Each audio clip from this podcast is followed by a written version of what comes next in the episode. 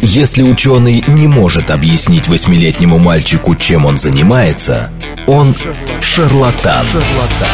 В ярком и популярном формате мы знакомим слушателей с интересными фактами из мира науки в программе «Ученый свет». свет. Программа предназначена для лиц старше 16 лет. Здравствуйте! В эфире программа «Ученый свет», в которой мы отвечаем на вопросы об окружающем мире с научной точки зрения. Меня зовут Андрей Бычков, я автор и ведущий этой программы. Мы сегодня в записи, э, но я собрал потенциальные вопросы из предыдущих программ и постараюсь задать нашему гостю. А вообще э, хочется сказать некоторую подводку, что э, у нас было уже две передачи про палеонтологию, про мир окаменелости, можно сказать так, но мы никогда не обсуждали а, подробно со специалистом фауну а, тех времен. А, конечно, всех, всем интересны динозавры, но мне, например, интересны не только динозавры, а существа, которые обитали в воде или в воздухе. Ну, попробуем, в общем, об этом всем сегодня поговорить. У нас в гостях Ярослав Попов, палеонтолог, популяризатор науки и научный консультант 3D-динопедии. Ярослав, добрый день. Добрый день. Спасибо, что согласились принять участие. Давайте разбираться. Ну, так, несколько стартовых вопросов э, популярных, которые все задают, и многие задают, и они и мне интересны, чтобы мы как-то немножко подошли. А откуда вообще взялись динозавры? Ну, динозавры – продукт эволюции, как и любое другое живое существо. А я думаю, что никто не сомневается, что это все знают буквально со школьной скамьи, что динозавры являются представителями рептилий. Поэтому логично было бы предположить, что предками динозавров являются какие-то рептилии. А другой разговор то, что все меняется, систематика совершенствуется, и сейчас Э, само вот это слово рептилии далеко не все любят и далеко не все активно используют. Но я думаю, что если мы их назовем рептилиями, никто сильно не обидится. Э, если мы будем говорить о непосредственных предках э, динозавров, там не совсем понятно, какая именно группа дала им начало, но в любом случае это был кто-то из существ, которых называют динозавроморфы. Была такая группа довольно долговязых длинноногих животных, а, не очень большого размера, длиной где-то порядка метра, полутора метров. А, некоторые из них перемещались на двух ногах, некоторые на четырех, а, но при этом передние конечности у всех были чуть-чуть укорочены. Большинство из них были всеядными.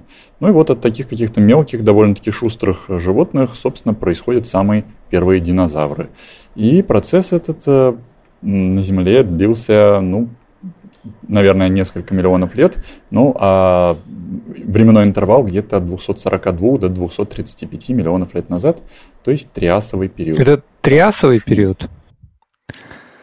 А, хорошо. А, вы сказали интересную вещь, которую и мне сразу захотелось э, уточнить.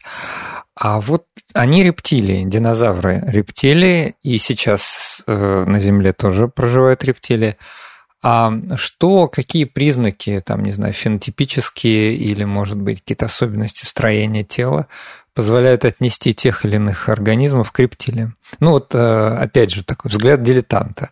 Мы что-то слышали про рептилоидный мозг, вот, может быть, э, сколько-то там камерное сердце. Вот из курса средней школы я припоминаю, что вроде у крокодилов четырехкамерное, у предыдущих, ну, в смысле, у других рептилий трехкамерное. Вот рептилии, это они, они какие? Они очень разные, они весьма разнообразные. Особенно стоит отметить, что все-таки, когда мы говорим про динозавров, то мы не можем посмотреть на них сейчас э, буквально. Мы не можем изучить какие-то их внутренние органы. Хотя есть некоторые исключения из этого правила. Иногда все-таки какие-то мягкие ткани сохраняются. Но чаще всего сохранность там такого уровня, что мы можем просто сравнивая с какими-то эталонами, которые мы, как говорится, в голове держали, э, понять, что да, в принципе, все соответствует. Но не то, чтобы мы, глядя вот на эти какие-то там непонятные остатки, вдруг делаем неожиданное открытие, что, о, оказывается, все совсем не так. Потому что, ну, оста- э, степень сохранности, скажем так, очень-очень неважная. Ну, например, есть один единственный динозавр, э, сципионикс, у которого вроде бы сохранилось сердце. Ну, собственно говоря, что мы можем сказать по этим остаткам, это то, что на месте сердца есть какой-то комок подходящей формы. Ну и все. Ну, то есть э, никаких новых данных, по большому счету, кроме того, что сердце есть, мы получить не можем. Поэтому все наши представления о, о такой довольно сложной анатомии динозавров в первую очередь опираются, конечно же, на скелет, который, ну, плюс-минус более-менее нормально сохраняется. И, конечно же, когда мы определяем именно принадлежность динозавров к рептилийной линии, а, допустим, не к млекопитающей линии, которую сейчас, в общем-то, uh-huh. правильнее называть синапсидной. Так вот, э, в первую очередь это определяется по строению скелета и по такому признаку, как строение черепа. Это, наверное, один из самых определяющих факторов. А, есть э, несколько принципиально разных эм, типов строения черепа. Бывает череп, у которого за глазницами нет никаких дополнительных отверстий. То есть череп максимально простой. У него есть ноздри, у него есть глазницы, ну и как бы все. То есть все отверстия функциональны. А есть черепа, у которых появляются дополнительные отверстия за глазницей, но в единственном экземпляре. Это так называемые синапсиды. И, собственно, к ним принадлежим мы, например, млекопитающие. Ну и, наконец, есть... А зачем эти отверстия? А, у этих отверстий есть несколько функций. Во-первых, а, это облегчение черепа. То есть конструкция становится более легкой, но и когда мы, допустим, говорим об особо крупных животных, таких как тираннозавр, это становится супер актуально. Вот. А, с другой стороны, а, это дополнительные, они же не только отверстия, это еще и дополнительные как бы дуги, которые формируются в черепах, а к ним можно что-нибудь прикрепить, например, мышцы челюстей. А, и, собственно говоря, действительно именно через эти отверстия проходят хитрым довольно образом мышцы нижних челюстей, и челюсти нижние оказываются более мощными у всех, у кого эти отверстия имеются, то есть у млекопитающих и у рептилий.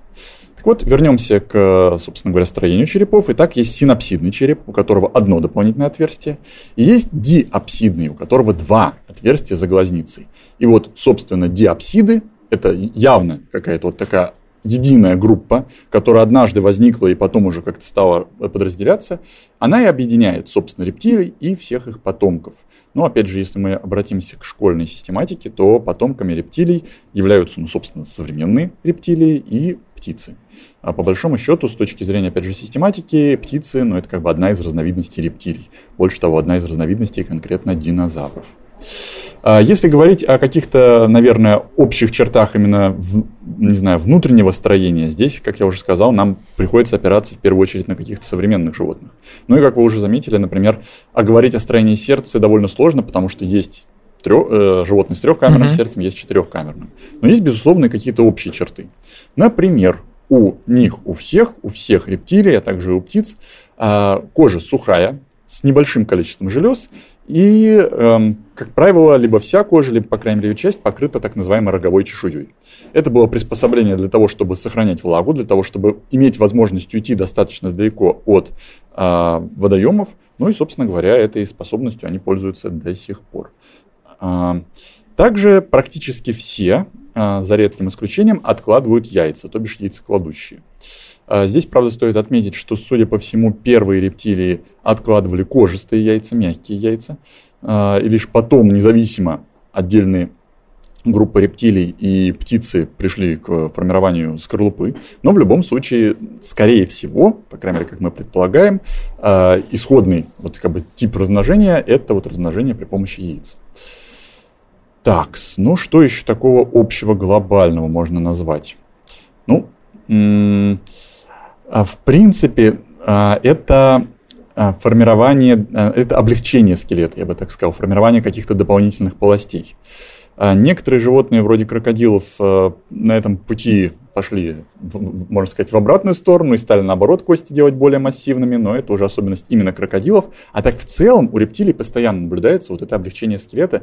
И если мы посмотрим, например, на скелет современных ящериц или современных змей, мы увидим, что они просто ажурнейшие. И это, на самом деле, большая беда для палеонтологов, потому что мы в ископаемом состоянии практически никогда не находим целых красивых скелетов древних именно э, чешуйчатых то есть ящериц, змей и прочих, вот именно этой группы рептилий. А, чаще всего находятся лишь только отдельные небольшие фрагменты. И, кстати, поэтому... А как же да. вот говорят, извините, простите, что, что перебил, а как же говорят вот гигантские змеи, а, какого-то каких-то там периодов предыдущих. Да, пожалуйста, мы можем как бы находить гигантских змей, гигантских варанов.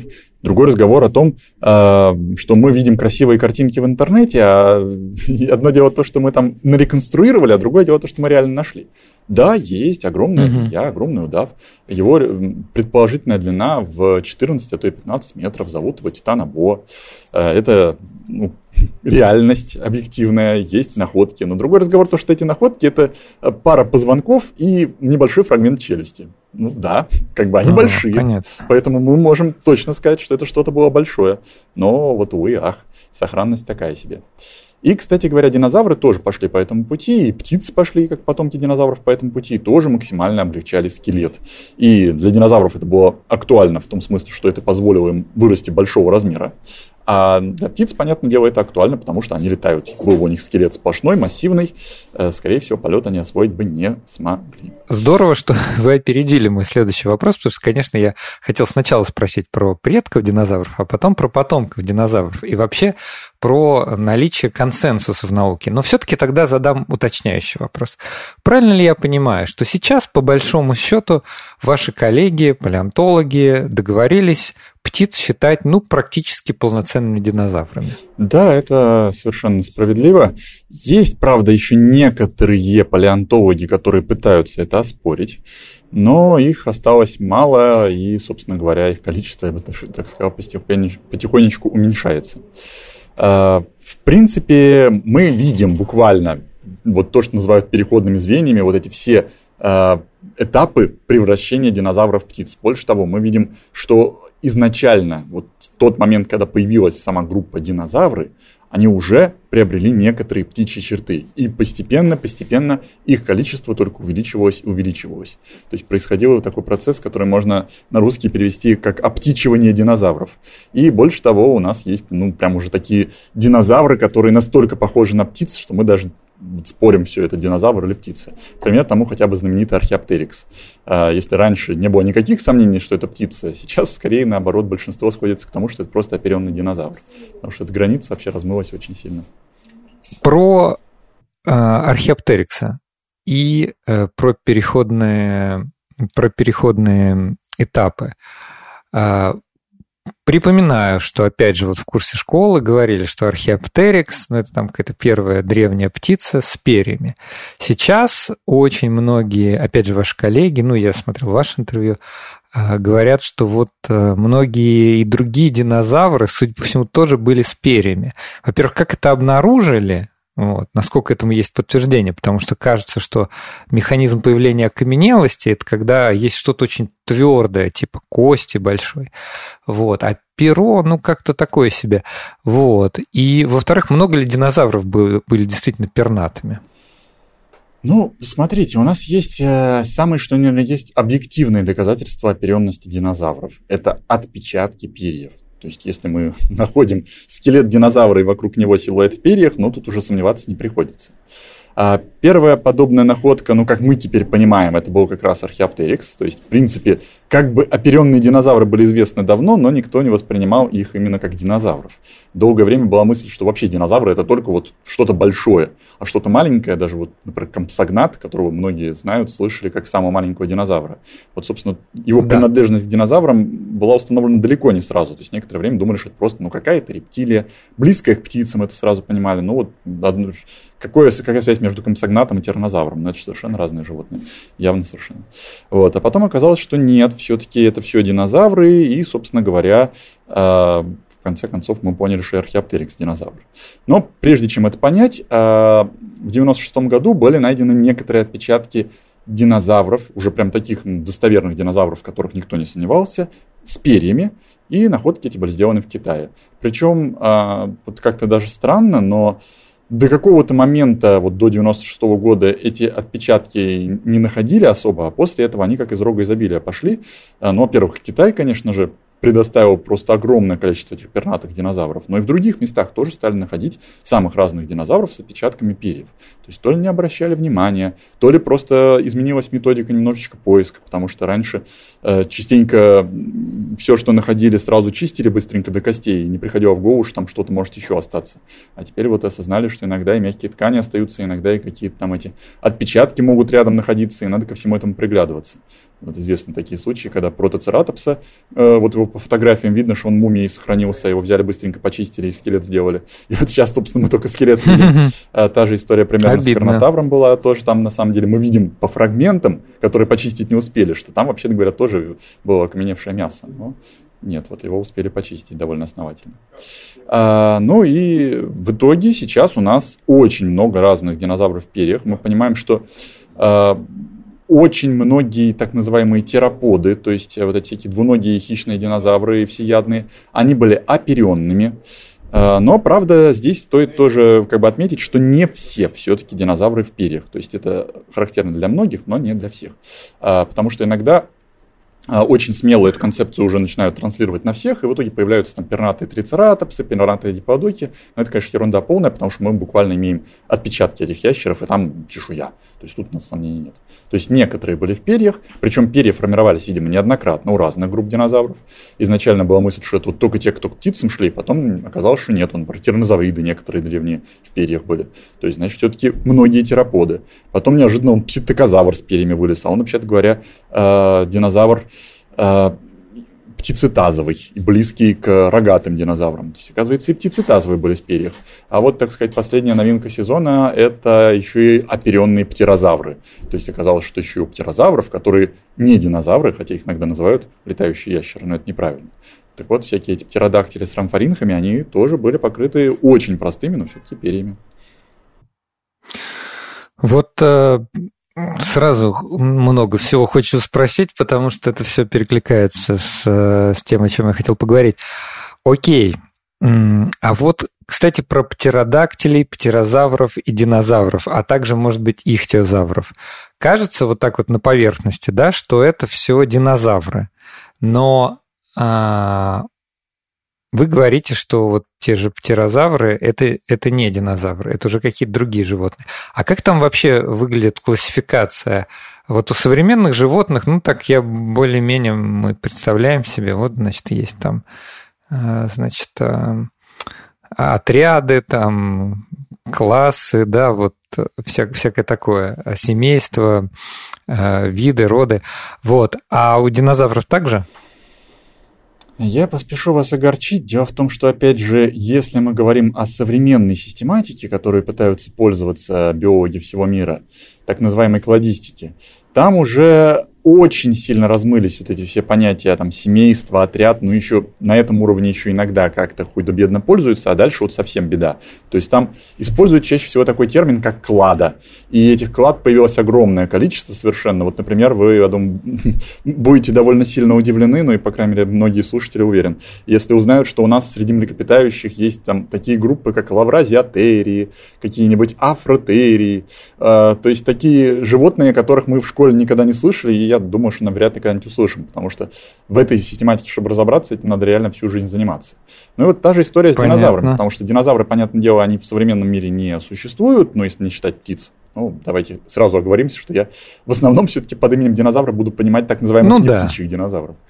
Старых да. динозавров. Да. А, так вот, если мы говорим о динозаврах, их сейчас нету, и поэтому мы не можем какую-то вот историческую систематику их использовать особо, потому что, ну, как бы мы их изучаем сейчас, мы изучаем э, их, используя современные методы, в том числе вот эти вот компьютерные деревья, строим кладистические, и в основном пользуемся именно терминами клада.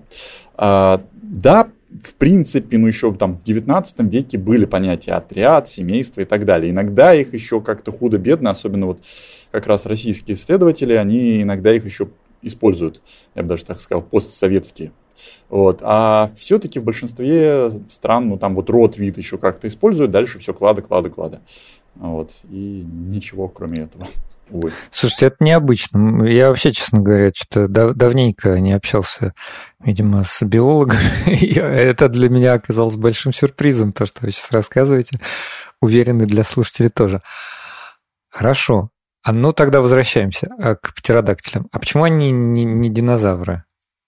Ну, как бы по той же причине, почему там, не знаю, ящерицы это не млекопитающие. Потому что не динозавры. Потому что они очень сильно а, отличаются есть... от динозавров по ряду признаков.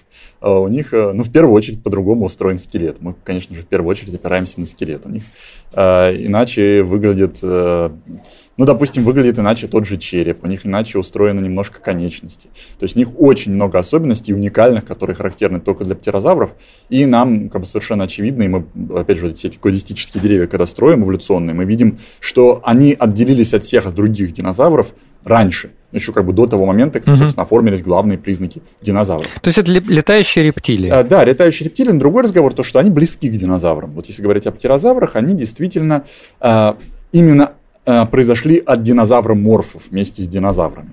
То есть у них, как минимум, с динозаврами был общий предок, и они, ну, можно сказать, братья родные. А вот если мы говорим, например, о таких животных, как ихтиозавры, плезиозавры и прочие так называемых морских ящеров, угу. вот там совсем беда-бедулька, потому что они, ну, максимально далеки от динозавров, то есть их вообще категорически плавающими динозаврами называть неправильно. А, они к динозаврам не имеют вообще никакого отношения, больше того, они даже вообще непонятно к кому имеют отношение. Ну, например, с плезиозаврами еще худо-бедно как-то их там туда-сюда пытались притянуть, и в итоге неожиданно оказалось, что они, согласно некоторым представлениям, близки к черепахам.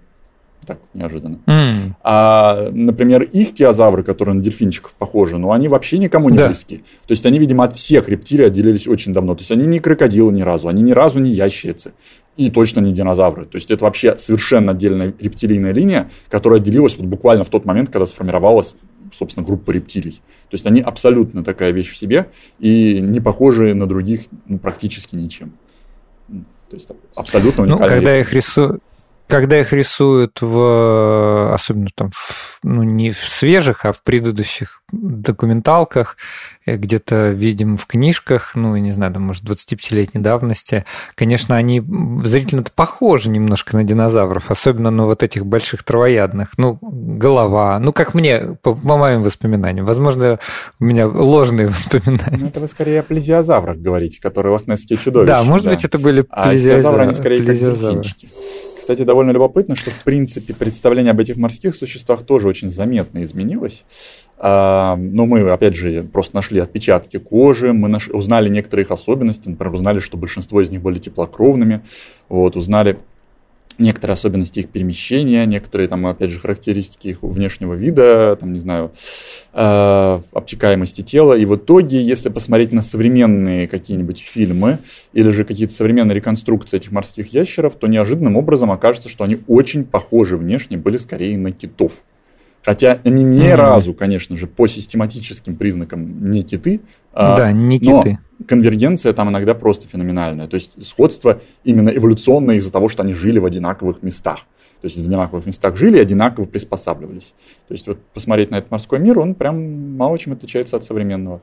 Ну, а динозавры в современных Здорово. картинках все больше и больше походят на птичек. Некоторые прям такие уже пернатенькие, красивенькие, вот, с яркими перышками, с гребешочками. Мы вынуждены тут сделать паузу, поставить запятую, не точку, потому что у нас сейчас будет перерыв на новости. А во второй половине, мне кажется, мы, у нас будет не менее интересный рассказ. И, конечно, надо будет поговорить о том, почему погибли динозавры, знает ли наука ответ на этот вопрос, как они общались, как они размножались, и вообще, может быть, они были теплокровными, тоже слышал такое мнение.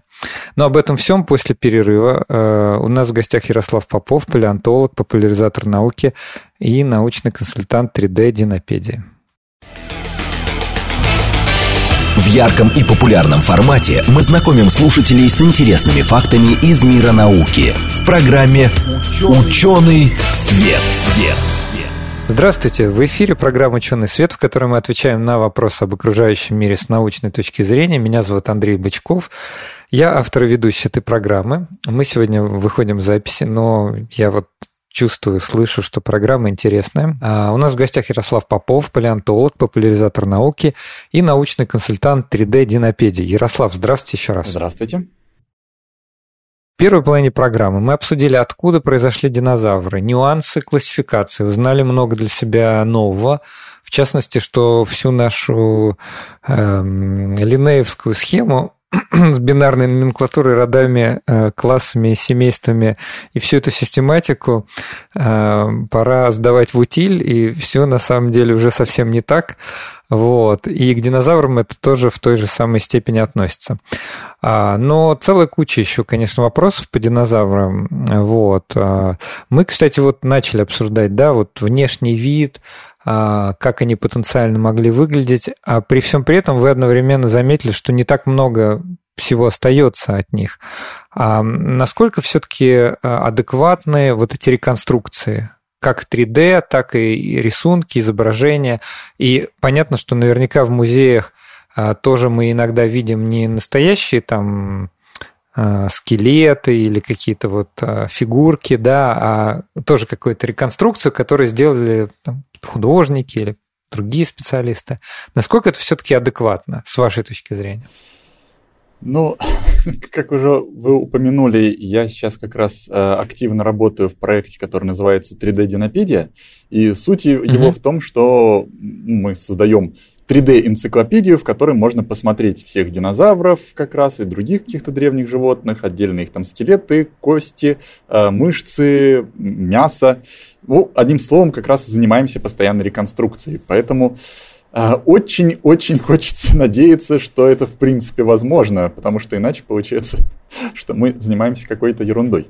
Но нет, на самом деле реконструкция это давно уже используемая практика. Другой разговор, ну именно в точности. Понятное дело, что если мы находим какую-то одну кость, и пытаемся по ней восстановить угу. животное, такое частенько делают, э, ну, тогда у нас велика вероятность, что мы во многом ошибемся. То есть Просто берут тогда каких-то их близких родственников, на которых они максимально похожи, ну и, собственно говоря, их как бы перерисовывают, переделывают.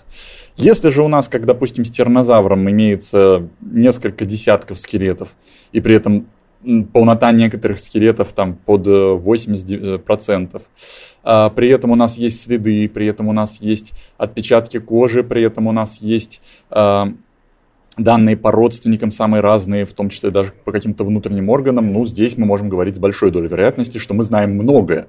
И, видимо, наши реконструкции достаточно точны. Ну, собственно, достаточно посмотреть на того же тернозавра и понять, что вот хотя бы со времен на выхода там, того же парка юрского периода, вот если посмотреть на те реконструкции, на новые, разница между ними ну, не так велика. То есть, да, некоторые детали уточнили, чуть-чуть там, не знаю, брюшко подросло, губы появились, но это лишь мелочи. А в целом, ну, уже как минимум последние лет 30 мы его внешний вид представляем. Конечно, есть и животные, говорю, по которым данных мало, и если вдруг потом находится какая-то более цельная находка, там представление может довольно здорово измениться. Но на том, для того и работаем, как говорится, для того, чтобы постепенно все больше и больше данных собирать, и все больше появлялось уже таких максимально точных, приближенных к реальной действительной картине мира реконструкций и не только внешнего вида, но и поведения. Сейчас, кстати, вот эти вот реконструкции экосистем, реконструкция поведения во многом выходит уже в главу стола, потому что просто восстановить вид древнего животного это уже не столь интересно, это уже давно делают.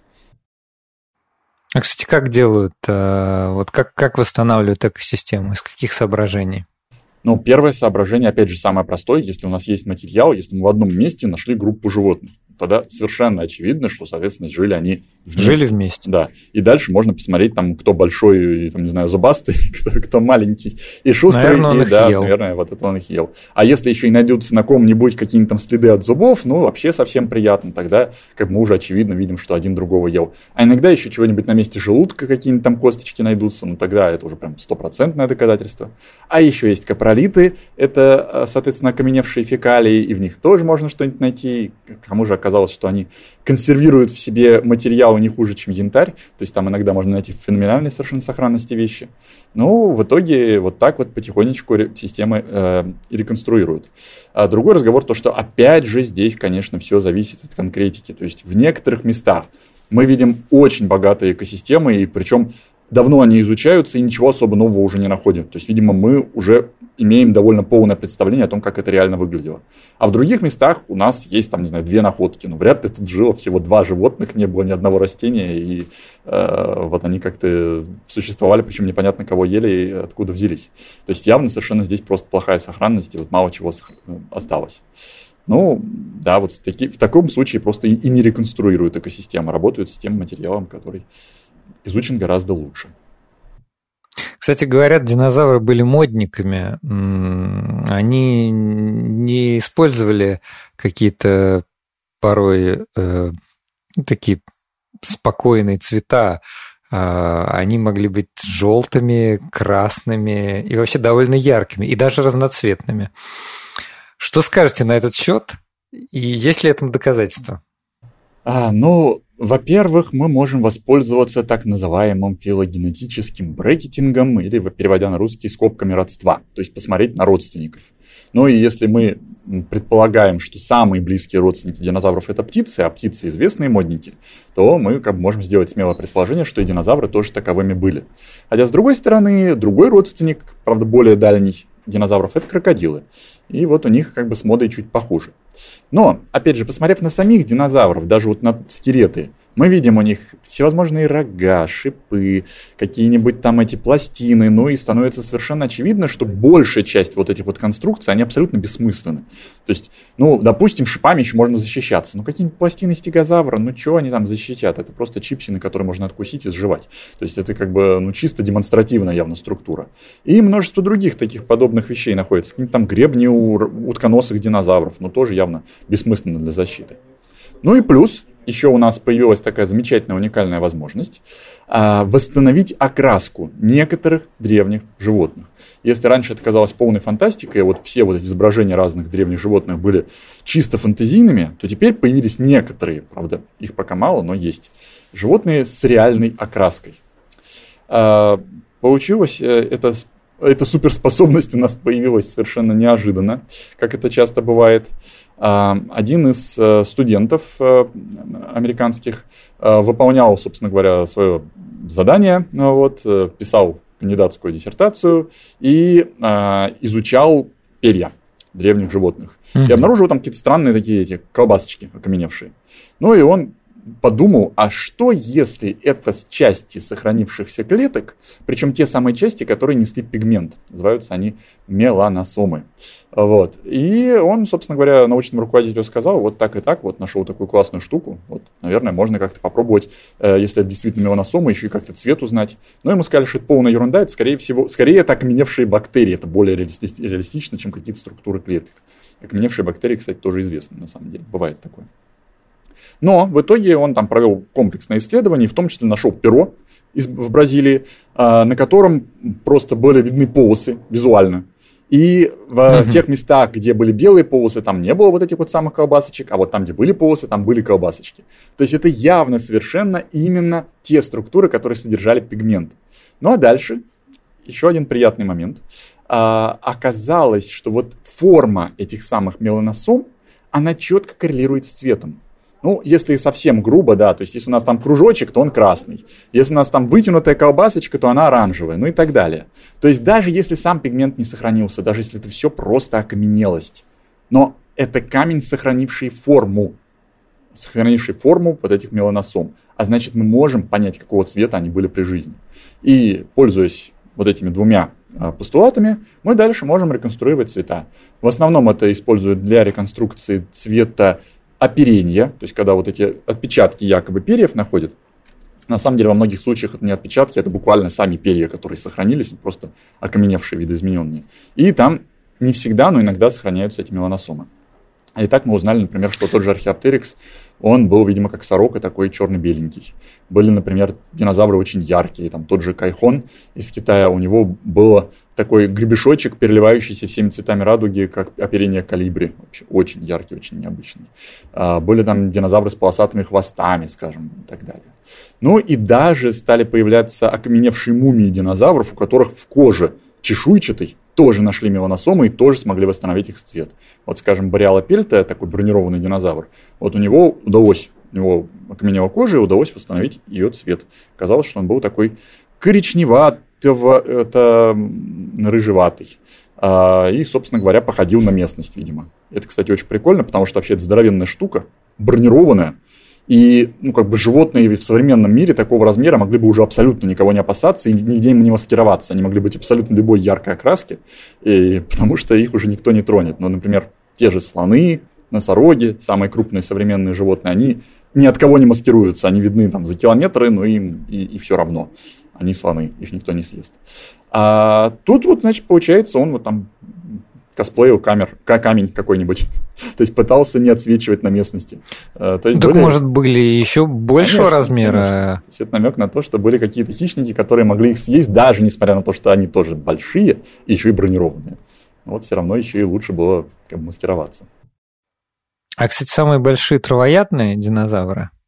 А самые большие динозавры травоядные, да. Больше того, ну, собственно, здесь, опять же, ничего за последние 150 лет в нашем представлении не изменилось. Э, самые большие считались и продолжают считаться завроподы, то есть длинношеи.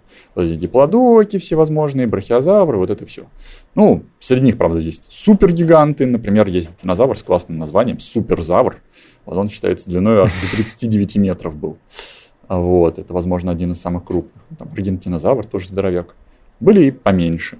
Были даже, так забавно, как-то забавно прозвучит довольно, э, карликовые завроподы. Ну, вот размером примерно mm. с корову. Может, чуть-чуть побольше, но при этом длина шеи. Mm-hmm. Ну да, для завроподов это карликовость. Слушайте, а вот э, очень хочется задать в связи с их травоядностью вот какой вопрос. Но сначала предварительный вопрос. А по современному представлению динозавры были теплокровными или холоднокровными? А, по современным представлениям они были теплокровные, абсолютно точно теплокровные. Другой разговор, то что а, все еще ведутся такие уже более тонкие детальные споры о том, насколько истинна была эта теплокровность. Потому что есть еще два варианта теплокровности. Первый вариант это вот как у нас, внутренняя печка, которая постоянно поддерживает температуру. А есть угу. еще такой вариант, как, допустим, у некоторых морских черепах у некоторых огромных рыб, там гигантских акул тех же, а, которые вроде как тоже теплокровные. Но если им температуру померить, они теплые, они теплее, чем окружающая среда. Но у них эти теплокровность достигается за счет мышечной активности, то есть они мышцами двигают и, собственно, разогреваются. И это первое. И второе, они большие. То есть они, собственно, как разогреются, так уже особо и не остывают. А если учесть, что мы говорим про мезозой, когда было в целом по планете гораздо теплее, чем сейчас, а, можно вполне предположить, что какие-нибудь те же завроподы огромные, они вот разогревались в течение дня и уже ночью вообще не остывали. То есть они не, обяза- не обязаны были быть теплокровными постоянно они э, могли вот разогреваться просто за счет своей мышечной активности. Ну вот, э, насчет некоторых динозавров, по всей видимости, они были истинно теплокровные, по крайней мере, те, которые там в перьях, которые там двигались в сторону птиц, вот всевозможные тераподы, скорее всего, там те же тернозавры тоже были теплокровные. Насчет растительноядных, ну тут э, по-разному можно говорить. Вот, например, э, какие-нибудь стегозавры, скорее всего, все-таки вот были именно инерционно теплокровные. То есть истинной теплокровности у них не было. А То есть от, под действием окружающей да, среды да. нагревались. А вот, например, какие-нибудь там бронированные анкилозавры, вот как ни странно, там уже спорят. То есть по некоторым исследованиям получается, что они истинно теплокровные, по другим нет. И вот очень спорно насчет завроподов. То есть вроде бы по ряду исследований получается, что они истинно теплокровные, но это просто очень тяжело воспринимается нашим разумом. Мы не можем себе представить животное истинно теплокровное такого размера. Потому что, ну вот, например, да. тот же слон, он элементарно из-за своей внутренней печки э, всегда находится буквально на грани закипания. Он там все, все силы прикладывает для того, чтобы охлаждаться, и для того, чтобы просто не свариться изнутри. И, а когда мы говорим про животное длиной там, по 39 метров, весом под 70 тонн, вот представить себе, если он внутренне разогревается, как он вообще охлаждался, ну, тут вот прям возникает очень много Так вопросов. может, для, может быть, для тех времен э, и выработалось такое приспособление ну, эволюционно, что они как раз не имели э, супермощной внутренней печки, но им хватало, они жили в такой среде, что им хватало внешней температуры и какого-то внутреннего разогрева, сочетания для того, чтобы поддерживать необходимую для себя температуру. Это очень вероятный вариант на самом деле, потому что это мы любим, как говорится, все разложить по полочкам. Есть холоднокровные, есть теплокровные. А на самом mm-hmm. деле ну, это как бы не так. То есть есть множество переходных вариантов. Например, те же вараны, они на самом деле очень даже большую часть времени являются теплокровными. Они разогревают себя, будь здоров. А, например, там скажем, некоторые животные вполне себе теплокровные вроде как, они могут там впасть в спячку и опустить свою температуру там до 5 градусов, то есть почти что до нуля. Ну, казалось бы, теплокровное животное так не должно делать, но он делает. А если уже, допустим, вспомнить утконоса, у него вообще прикольно, у него там спокойно может температура туда-сюда колебаться плюс-минус 10 градусов. То есть он вроде как теплокровный, но такой теплокровный как бы по настроению. То есть то более теплокровный, то менее теплокровный. Вот. Ну и динозавры, по всей видимости, тоже не обладали уж настолько совершенной теплокровностью, как у птиц, а, но некоторые к этому были ближе, некоторые от этого были дальше. Динозавры для своих, э, для своей эры, для своих вот этих времен, когда они жили, они были, как бы сказать, э, они доминировали, то есть это была самая приспособленная, самая, ну не хочется какие-то слова говорить, ну хорошо, скажу, скажу по-простому, это были самые крутые животные вот того периода. А, а, да, они были, скажем, давайте тоже чуть-чуть м- уточню. Они были одними из самых крутых животных своего времени. А, ну, потому что были, например, насекомые, которые всегда круты. В общем-то, с тех пор, как они появились, насекомые крутость свою не избавляют. А, Хорошо, насекомых да, тоже причисляем да. крутым. Птерозавры тоже были крутые. Птицы, когда они уже появились и развились, уже, в принципе, они это сделали еще во времена динозавров, и уже в меловом периоде птиц было много, и они в то время были уже вполне себе крутыми. То есть, э, да, ну, например, морские, если говорить брать морские сообщества, там были крутые акулы, там были крутыми, опять же, те же э, морские ящеры и они тоже были крутыми. То есть в разных местах были разные крутые животные, но динозавры, безусловно, были одними из доминирующих. В этом сомнений вообще никаких. И в плане их строения Тогда... они тоже были очень прогрессивные. Вот некоторые черты у них даже круче, чем у нас, на самом деле. Вот, и тогда возникает совершенно естественный вопрос. Где сейчас все эти морские чудовища, а, значит, а, летающие и, конечно, травоядные, ходящие, прыгающие, там, кусающие. Короче говоря, как так получилось, что эти невероятно приспособленные к условиям среды обитания, невероятно а, успешные животные, сейчас их нет с нами? Ну, тут э, мы выходим на такой довольно-таки скользкий Скользкую путь, тропинку. да, потому что, а, ну, я уверен, что многие слышали про то, что с вымиранием динозавров все не так уж просто. А, есть множество гипотез, некоторые больше имеют сторонников, некоторые меньше, но однозначные точки пока не поставили. Хотя, пожалуй, что сейчас мы приближаемся к какому-то консенсусу, действительно. То есть вот сейчас об этом говорить стало чуть проще, чем лет 20 назад. И, э, ну, собственно, этот консенсус для большинства ученых нашего мира – это астероидная версия, про которую все слышали. То есть вначале ее как бы... Тут все идет такими волнами. То есть вначале, когда открыли только вот факт падения астероида, показалось, что все, это объясняет все. Потом появилось множество mm-hmm. факторов, которые это оспаривают и которые надо было объяснять. И в какой-то момент показалось, что она не объясняет ничего, и просто так совпало, что астероид упал, и, собственно говоря, динозавры вымерли. Ну вот сейчас мы придем к, приходим к тому постепенно, что лучше, чем астероидной версии, мы пока что вымирание динозавров ничем объяснить не можем. Да, были еще некоторые факторы, которые поспособствовали этому. То есть там явно это была комплексная такая причина.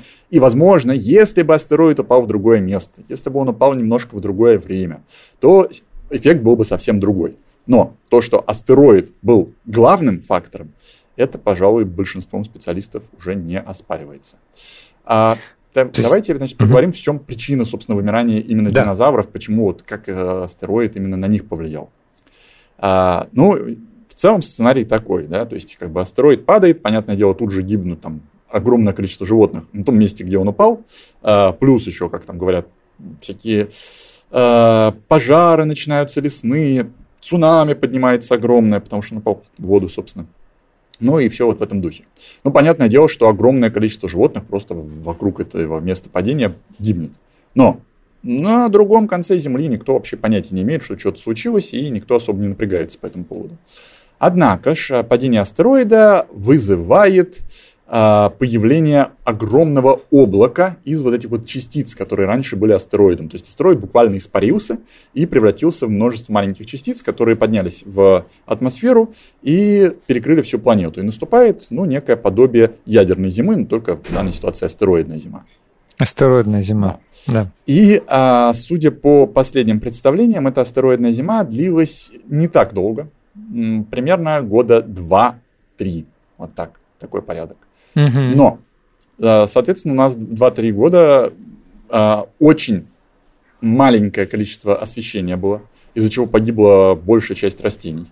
У нас температура понизилась, но, допустим, для животных, которым теплокровные, это может не так критично, но с другой разговор, то что, в принципе, если климат довольно здорово меняется, то, ну, как бы на это тоже надо реагировать, и не все это переживут. А, и самая, ну, самая, пожалуй, большая беда – это именно гибель растений. То есть растений гибнет много, а растительноядным всем здоровенным животинам кушать надо много. Для того, чтобы кушать много, надо, соответственно, чтобы он был вот этот обильный корм. А этого обильного корма нет. А, большие животные растительноядные гибнут, вслед за ними гибнут большие хищные животные. Ну и в итоге угу. все животные, которые большие, весом там больше нескольких килограммов, они исчезают. А кто выживает? Выживают птицы, которые, во-первых, маленькие, а во-вторых, они э, очень легко мобильные, и они могли, допустим, переместиться из каких-то приполярных широт поближе к экватору и остаться примерно в тех же э, вот, комфортных для них условиях. То есть, понятное дело, стало в целом на планете холоднее, но все равно экватор был теплее. Поэтому, если они смогли мигрировать, то они э, как бы выжили. Сохраняются крупные животные в виде крокодилов по той причине, что крокодилы очень имеют медленный обмен веществ, и им много кушать не надо. Они э, как бы нашли какую-то там, может быть, дохлятинку каких-то небольших животных и пережили этот период. А динозаврам надо было... Для этой дохлятинки, похоже, было очень много. Это да. В какой-то был период, когда, видимо, динозавры умирали. Да. А вот динозавры как раз за счет того, что они теплокровные, им надо было кушать много. Они не могли переждать. Вот. И выживают мелкие животные, ну, потому что просто-напросто им пищи, опять же, хватает. Ну, допустим, те же какие-нибудь мелкие млекопитающие, они могли каких-то замерзших, допустим, впавших, в спячку насекомых скушать, или же, если они растительноядные, какие-нибудь зернышки поесть, пожалуйста, там растения погибли, но зернышки все лежат. И можно, опять же, какое-то время сделать запасы, их пожевать и переждать все эти неблагоприятные условия. Потом неблагоприятные условия прекращаются, растения практически не вымирают, ну, потому что они восстанавливаются. Есть, на самом деле, перестройки некоторые интересные в растительном мире. Эм, но все-таки растения не пострадали так глобально, как, допустим, динозавры. Ну, просто потому что они могли сохраниться в виде семян и потом снова вырасти. Угу. Насекомые, опять же, они вымирают, но не так глобально, как, допустим, другие животные, потому что они могли просто впасть в спячку и спокойно переждать даже э, несколько лет. И, собственно говоря, вот эти все мелкие существа сохраняются, а все, что было крупное, увы, ах, исчезает. И в, и в морях, кстати говоря, тоже. То есть в морях мелкое сохраняется, а крупное исчезает. Слушайте, у нас остается буквально минута, и мне кажется, вот прям мы очень органично подошли. Вы рассказали, как это все было. Ну, хочется подытожить, наверное, может, какими-то словами, что, ну, если бы этого печального события для динозавров не произошло, то, наверное, не было бы нас, не развились бы так э, млекопитающие во всем их многообразии на планете Земля. Динозавры продолжали бы доминировать. Ну, честно говоря, да, я думаю, скорее всего, так оно и было бы. Млекопитающие, правда, в целом уже развивались на протяжении эпохи динозавров, и в конце их стало но уже их побольше. Но, поджимали. Конечно да, вряд ли бы они достигли бы того величия, какого они имеют сейчас, такого разнообразия. Спасибо большое за эту интереснейшую беседу. Честное слово, э, у нас в гостях был Ярослав Попов, палеонтолог, популяризатор науки и научный консультант 3D Динопедии. Спасибо большое. Спасибо вам. До свидания.